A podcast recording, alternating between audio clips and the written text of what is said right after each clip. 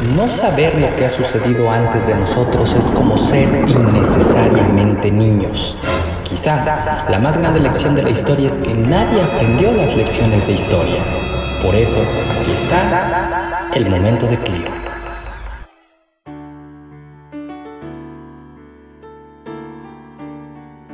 Símbolo de la liberación sexual femenina a partir de la segunda mitad del siglo XX, en la actualidad el vibrador es un juguete erótico utilizado por mujeres y hombres que buscan únicamente satisfacer su placer sexual.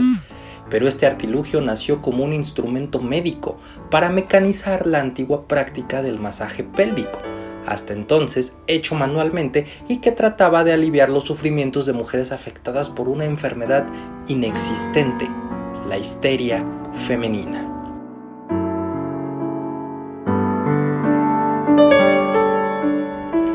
El desdén médico hacia el sexo femenino se tradujo en el diagnóstico de una serie de síntomas que abarcaban desde el insomnio, la respiración entrecortada, irritabilidad, retención de fluidos o tendencia a causar problemas, como histeria femenina, de latín tardío hystericus que significa útero. Desde la antigüedad se creía que esta patología dependía de un mal funcionamiento de la sexualidad femenina, un útero sofocado por una acumulación de fluidos masculinos no usados y que debía ser descongestionado llevándola al paroxismo histérico, es decir, con un orgasmo terapéutico. Se ha necesitado más de 2.000 años para una consideración adecuada de la histeria, que ha pasado de patología de naturaleza sexual femenina a una condición psicológica que puede darse en personas de ambos sexos trastornadas hasta el límite de la irracionalidad y sujetas a emociones incontroladas o excesivas. Así, todavía a mediados del siglo XIX, el masaje pélvico manual, que exigía más o menos una hora de tiempo al paciente, era considerado por los médicos una actividad fatigosa y ya desde finales del siglo XVIII en Inglaterra se intentó facilitarlo por medio de la hidroterapia.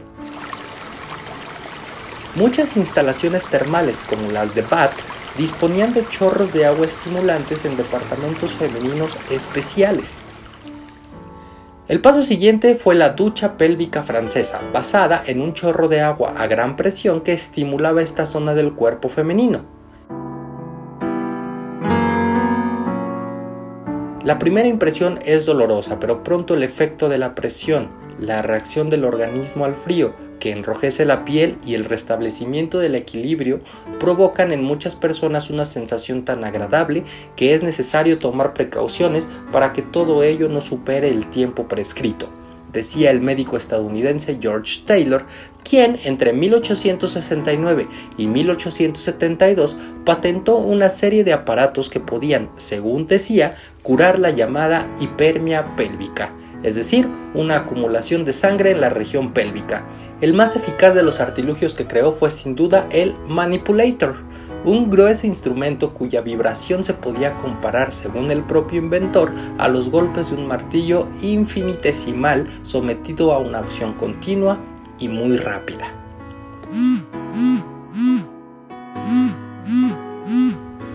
El aparato se aplicaba por debajo de una tabla dotada con una abertura que correspondía a la parte inferior del abdomen de la paciente. Por debajo de este agujero, una esfera vibrante alimentada por un motor de vapor masajeaba la zona pélvica. Pero el manipulator era muy abultado, demasiado ruidoso y su costo era muy elevado. Por lo que únicamente se utilizó en los centros de masaje y en estudios médicos y su comercialización fue limitada. Quien conquistó el mercado fue el médico británico Joseph Mortimer Granville, quien inventó y patentó un instrumento conectado a una batería y dotado de puntas de goma intercambiables de distintas formas que se conoció como el Percussor y fue comercializado en Europa y Estados Unidos por la Waze Company. A finales del siglo XIX, en Estados Unidos, el vibrador costaba 5 dólares, tres más que una visita al médico y acabó siendo tan conocido que figuró en los catálogos de ventas por correspondencia.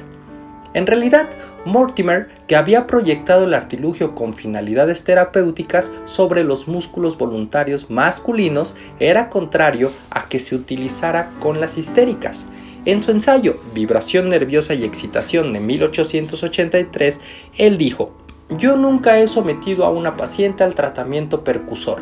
He evitado y continuaré evitando curar a las mujeres por medio de la percusión simplemente porque no quiero ser embaucado ni quiero contribuir a confundir a otros en relación a las rarezas debido al estado histérico y a los fenómenos ligados a las molestias oportunistas que lo caracterizan.